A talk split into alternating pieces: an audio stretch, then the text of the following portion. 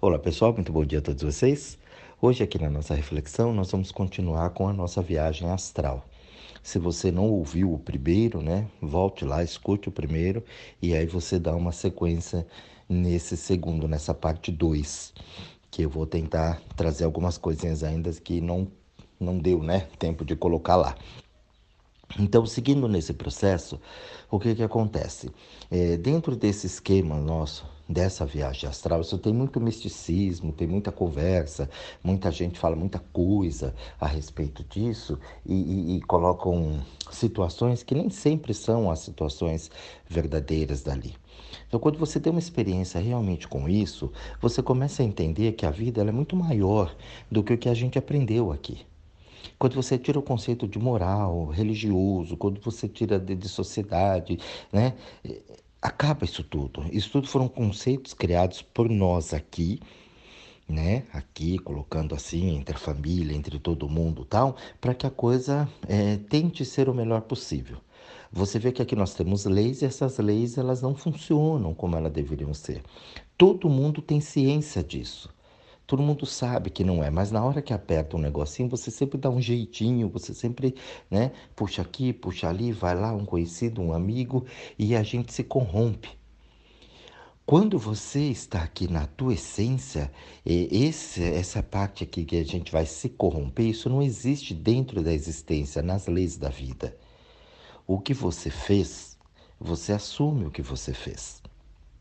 E esse é o nosso aprendizado aqui. Nós temos uma situação é, de, de corromper o outro, de querer dominar o outro pelo instinto que a gente tem.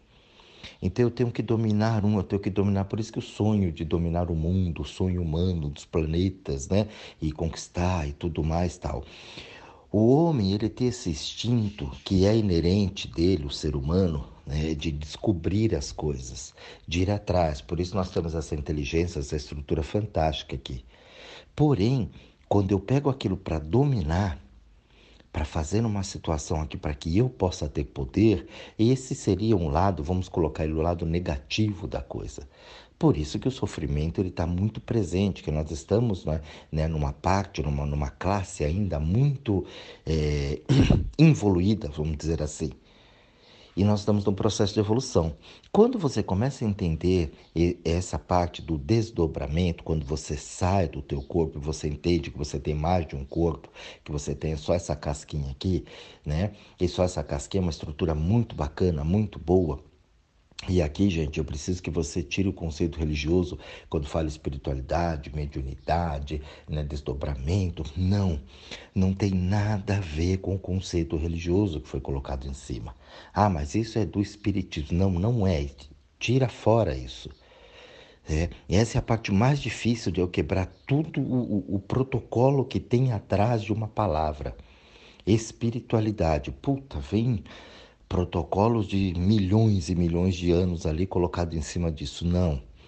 Isso é individual, é único. Todo mundo já teve pelo menos uma vez na vida uma experiência assim. Todo mundo já teve. Mas o problema é que, como não tem uma explicação, não tem uma situação assim colocada legal para que você entenda, então a pessoa fala: ah, foi sonho, ah, foi da sua cabeça, ah, você criou. Não, mas eu senti, eu estava lá, eu vi né? Aconteceu. E ali a gente, não, eu tenho relatos assim incríveis, incríveis, sabe? De pessoas e tudo. Mas são relatos meus que eu vi, eu conversei, eu vi com as pessoas, eu não tenho como mostrar isso para vocês. Então a única coisa como eu tenho que dizer é falando isso para você, encontrando essas pessoas também e dizendo. Eu atendi uma pessoa e a filhinha deles era um casal e a filhinha deles falava que brincava com uma pessoa, a pessoa vinha, brincava.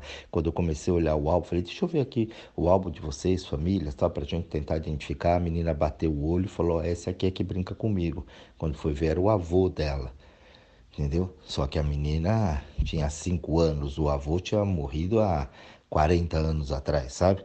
Era uma coisa assim, era uma distância muito grande, eu não lembro exatamente é, é, quanto tempo, mas era muito tempo, né?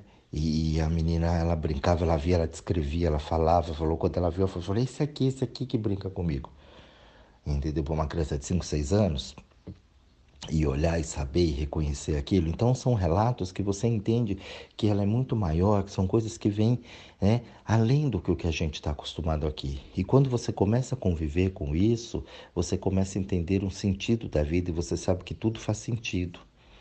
Essa parte agressiva que a gente tem hoje, né, de, de, de subsistência, de se manter, de fazer, a gente leva ela para um suposto lado errado e aí você começa a alimentar essa energia mais pesada e inclusive desse astral todo que a gente vive. E ali, sem perceber, você começa a alimentar uma série de pensamentos em detrimento daquilo que você acreditou que é para você. Quando você está no mundo astral, né, você está em espírito, você sai do teu corpo, isso é muito rápido. Por isso que aqui, quando a gente faz o reencarne aqui, você vem para cá, isso é mais lento. Então, quando você quer alguma coisa, você tem que pensar, olhar, né? Vamos lá, vamos fazendo, tenha fé, faça a coisa para depois aquilo vir. Em espírito é rápido, é praticamente automático, na hora. Então a gente vem para controlar isso. E você vê que ainda tem muita gente que tem as ações em detrimento daquilo que ela acredita. Se você está um pouquinho mais equilibrado ali, você presta atenção no que a pessoa fala, você fala, gente, ela está numa crença, num conceito dela. Porque isso não é verdade. Você começa a observar que ela fala coisas que está guardado dentro dela que foram experiências que ela viveu. Aquilo não é um fato né, incomum. Foi situações dela, porque você passa a conhecer um pouco mais a pessoa, você vê que ela viveu algumas situações e, e veio o chamado trauma, e ela ficou com aquele, né?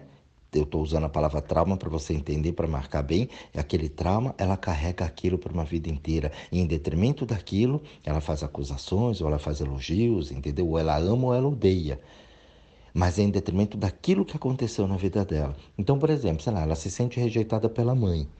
Então, esse lado feminino dela, ela vai sempre estar rejeitando com os outros de fora que lembrar sempre alguma situação ou atitude da mãe. Ou da irmã, ou da professora, ou da tia, ou da vizinha, alguma figura feminina. Ela foge completamente da essência dela e o sofrimento vem, porque ela fecha os caminhos com muita gente que ela poderia trocar ideia, que ela poderia fazer as coisas, mas ela fecha porque aquilo lembra. Ela não tem nada contra a pessoa, mas ela tem contra a atitude da lembrança que ela tem.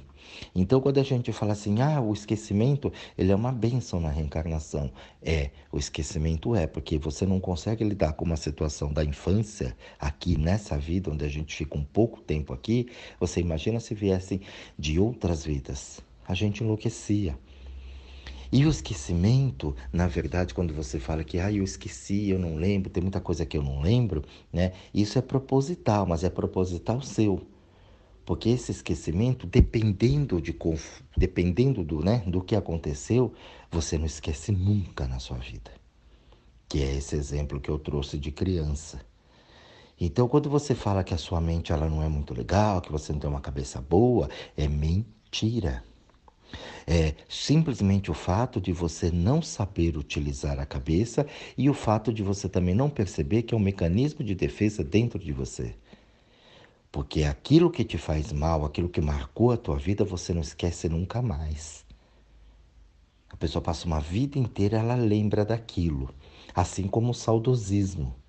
Então ela lembra daqui, ah, na minha época eu lembro que antigamente era assim, nossa, era muito melhor. Não, não era melhor. Você tem uma ilusão do que era melhor. Mas não era. Você vivenciou aquilo num momento especial para você, tudo bem, mas não era melhor. Se você observar hoje, você está melhor, mas aquela lembrança de um momento bom faz você lembrar que aquilo era bom e você esquece do que tem hoje. Então, se você começa a entender tudo isso, parece uma loucura, parece, nossa, tá viajando. Não.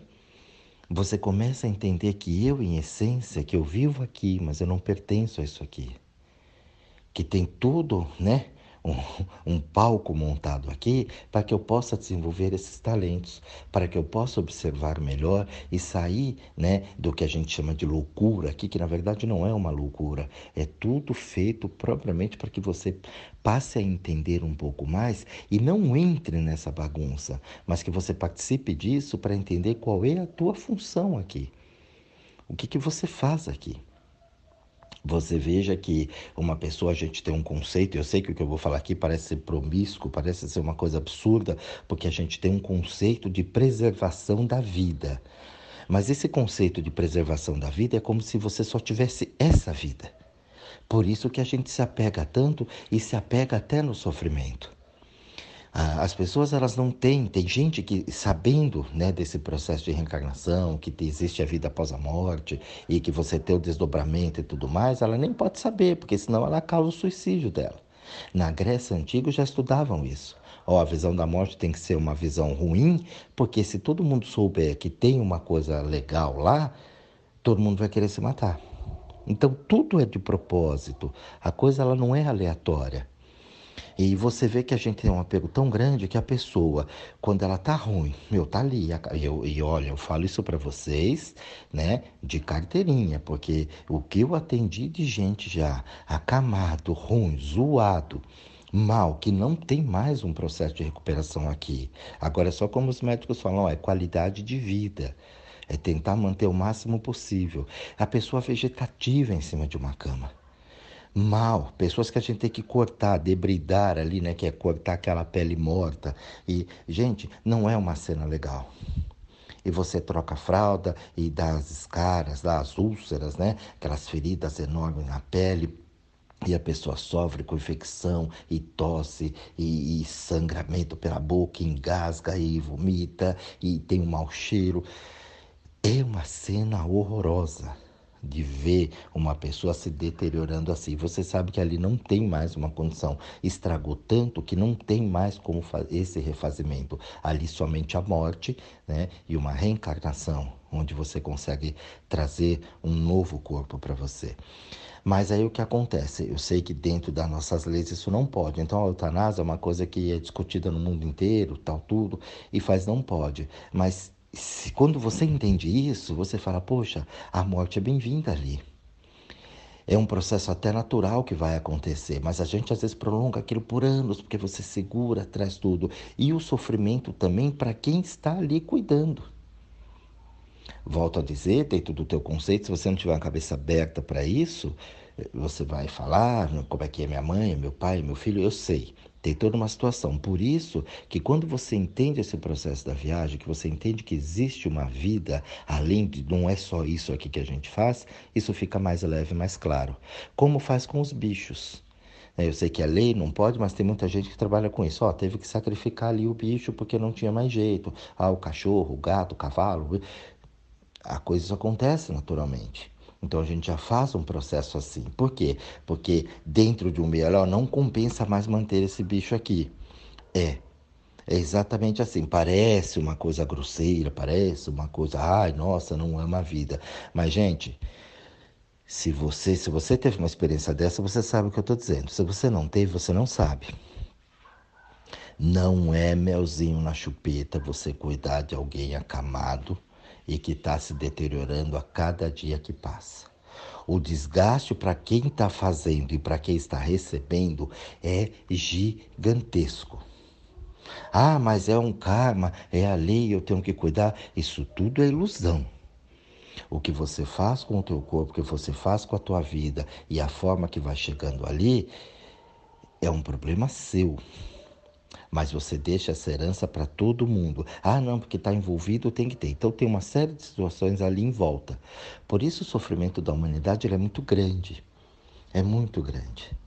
Né? Ah, então você está falando que tem que matar. Não estou falando nada, gente. Eu estou explicando o processo para vocês, para que vocês entendam.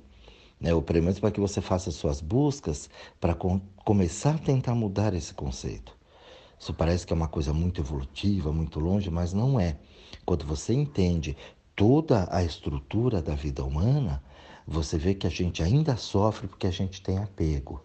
Você tem apego com coisas, com pessoas, com situações. Ah, minha mãe morreu, eu falo com a minha mãezinha. Meu pai morreu, eu falo com meu paizinho. Mas faz 40 anos que o pai morreu e você ainda está lá com o pai, com o pai. Não tem mais pai.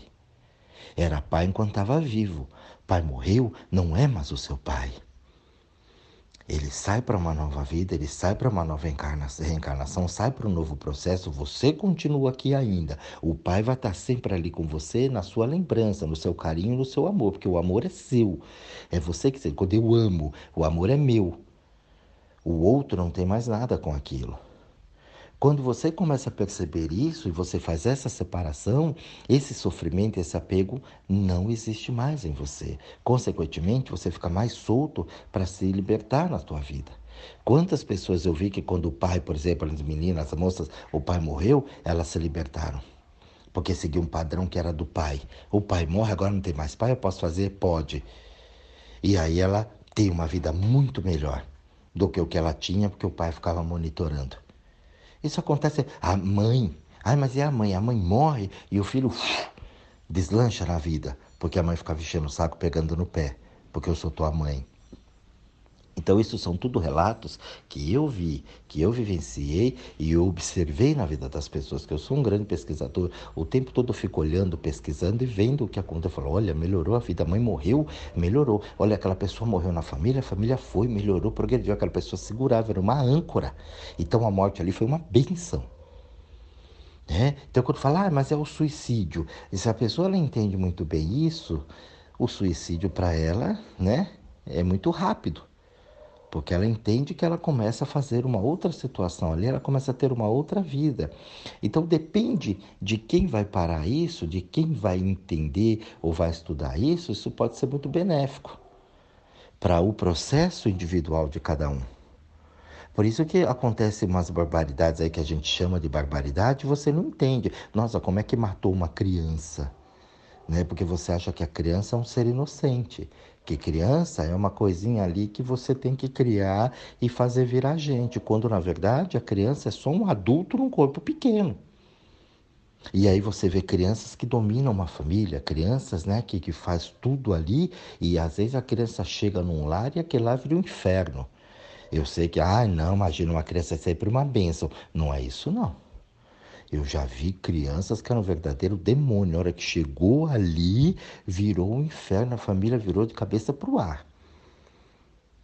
Começou a ter brigas, confusões a partir do nascimento daquela criança. Porque vem um espírito ali reencarnado já com uma energia pesada, mas a gente tem a visão de que não é uma criancinha inocente. Não é inocente. Criança não é nem nunca foi inocente.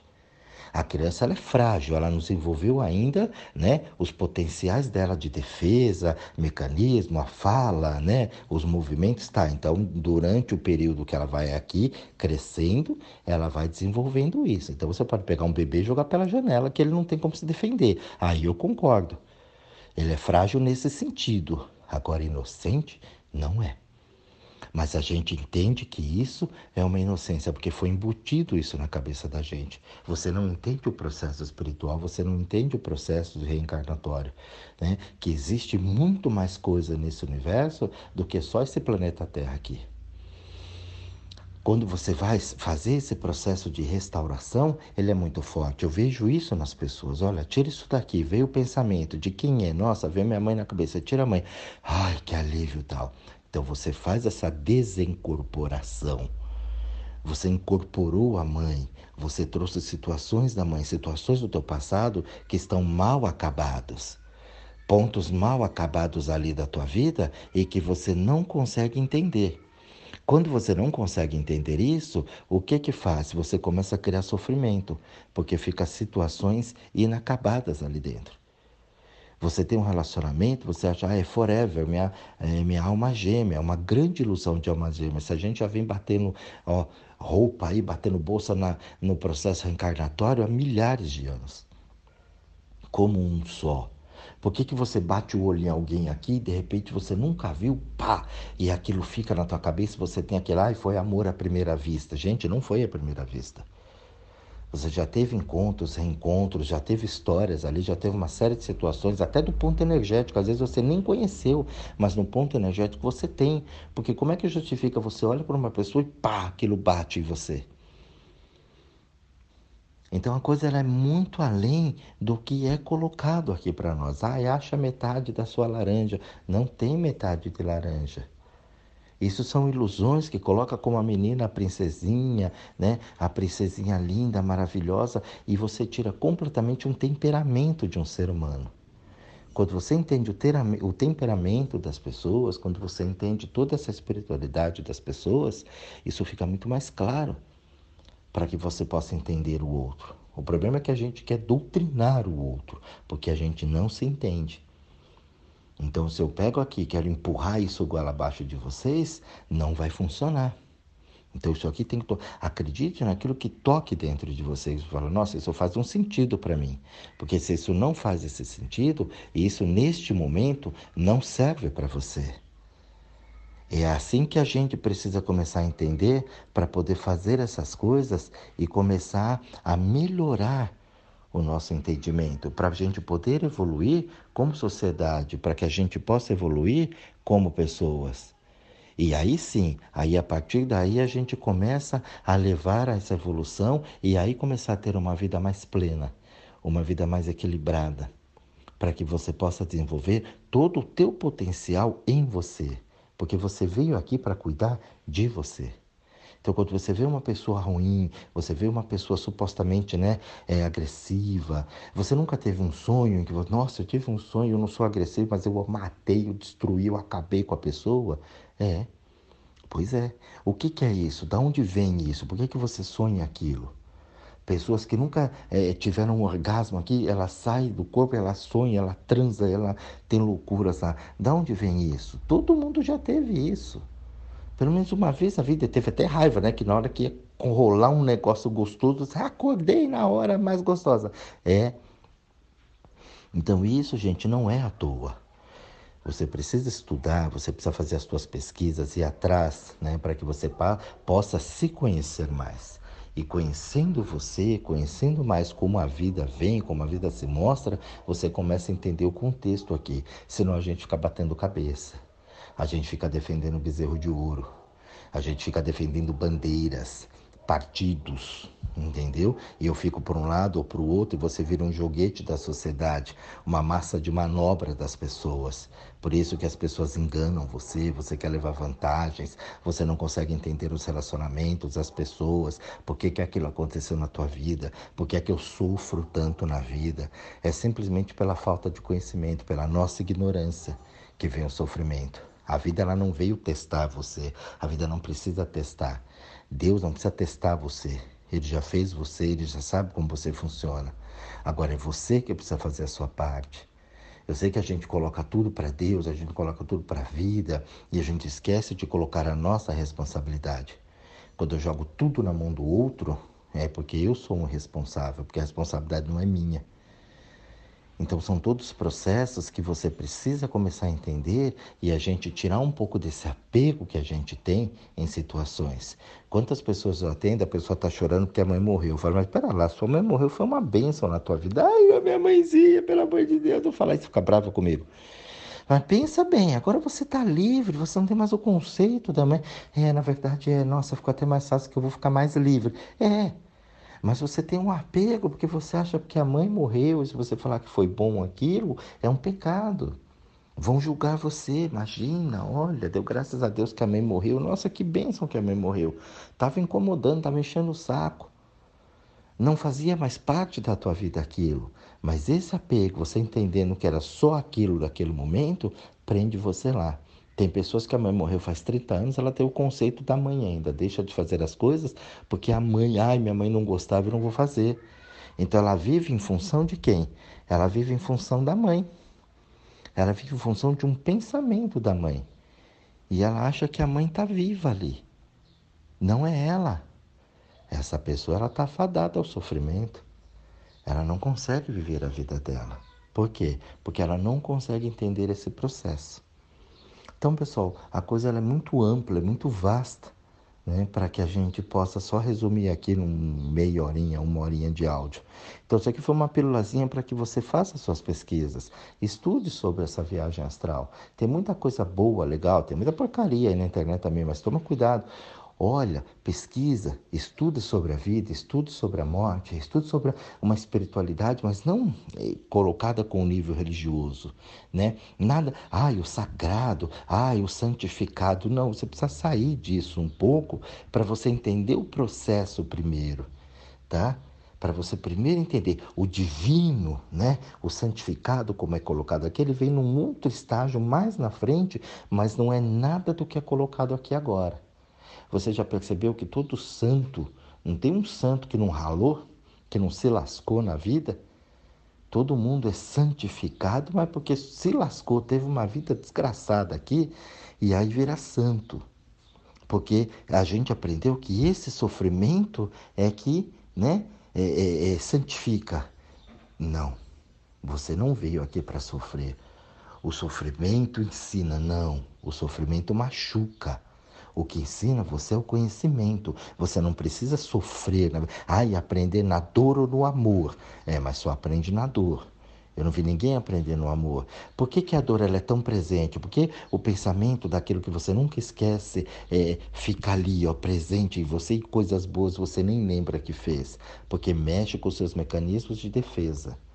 Quando você tem uma experiência que você sai do corpo e você olha ali, se vê na cama, ou você vê um, uma entidade, um espírito na tua frente, e você trava no medo, volta, aquilo é uma experiência traumática. O corpo segura aquilo e fala: Isso aqui não é bom, não está preparado ainda. E às vezes fecha aquilo para sempre nesta tua vida. Você perde uma grande oportunidade de desenvolver isso. Por quê? Porque a cabeça tem medo. Muitas pessoas falam para mim, eu não acredito na vida após a morte, mas ela tem medo de espírito. Ué, mas você não tem vida após a morte, você tem medo o que é espírito? Se você acha que aqui morreu, acabou. Então você vê que tem uma incoerência ali. Tem uma mistura de informações e a pessoa não sabe muito bem, então ela trava no medo. Ai, não mexo com essas coisas. Tem nada com essas coisas. Isso é um processo inerente da vida. Isso é um processo da vida. Não tem nada de religião, não tem ninguém que possa ter um nome de não, isso aqui é o espiritismo é meu. Não, não é. Tá? Isso é um processo natural da vida, como você nascer e como você morrer. Você sabe que as pessoas nascem e você sabe que as pessoas morrem. É um processo natural da vida. Então, quanto mais você tiver contato com isso, quanto mais você entender esses processos, menos medo você tem, menos domínio do, das pessoas você tem. Você não vai querer dominar o outro e não vai se deixar ser dominado. Consequentemente, a tua vida flui e flui para muito melhor, porque você se liberta disso tem a célebre frase, né? Conhece a verdade, que a verdade te liberta. Então você não fica mais na mão de ninguém, você não quer mais doutrinar ninguém e você entende todo o processo humano. Olha, essa pessoa ela tá assim, ela pode chegar até aqui, aquela ali pode chegar até lá. Por isso que você não pode tratar igual todo mundo. Por isso que você não pode ajudar todo mundo, porque cada um tem um processo. Então, a história da caridade, né? a história de, de faz para o outro, ajuda, depende, gente. Quando eu falo assim, parece ser uma coisa grosseira, né? Mas não dá para você ajudar uma pessoa que não pode ser ajudável. Entendeu? Então, tendo consciência disso, você sabe exatamente o que, quando e como fazer sem prejudicar você e sem prejudicar o outro. Porque quando eu faço a coisa para você achando que eu estou te ajudando, eu estou prejudicando você. É você fazer a prova para o seu filho para que ele não repita de ano. Mas só que lá na frente, quando ele precisar exercer aquilo, ele não sabe fazer, porque quem fez foi você, não foi ele. Ele não aprendeu. O trauma lá vai ser muito maior, a porrada lá vai ser muito maior para ele, por ele não saber. Depois ele vai ter que correr atrás do prejuízo, sem ter muitas bases do que procurar, o que fazer. A chance dele achar que ele é incompetente, que ele é um burro, uma baixa autoestima, é muito grande. E você achou que estava ajudando ele lá. Então, nem tudo que parece ser bom, bacana e legal na minha vida vai servir para mim. Nem tudo que eu acho que é legal, que é bacana para você, vai servir para você. Por isso que eu falo, se esse áudio ele faz sentido para você, use com sabedoria. Se não faz sentido, exclua, joga fora. Não coloque isso para dentro de você se não faz nenhum sentido para você. porque eu não estou aqui sendo dono absoluto da verdade. Eu estou levando apenas experiências de vida que eu, vivi, que eu vivi na minha vida e no meu trabalho para você refletir e começar a fazer as suas buscas. Então, um bom estudo a todos vocês, um grande beijo e até a nossa próxima reflexão.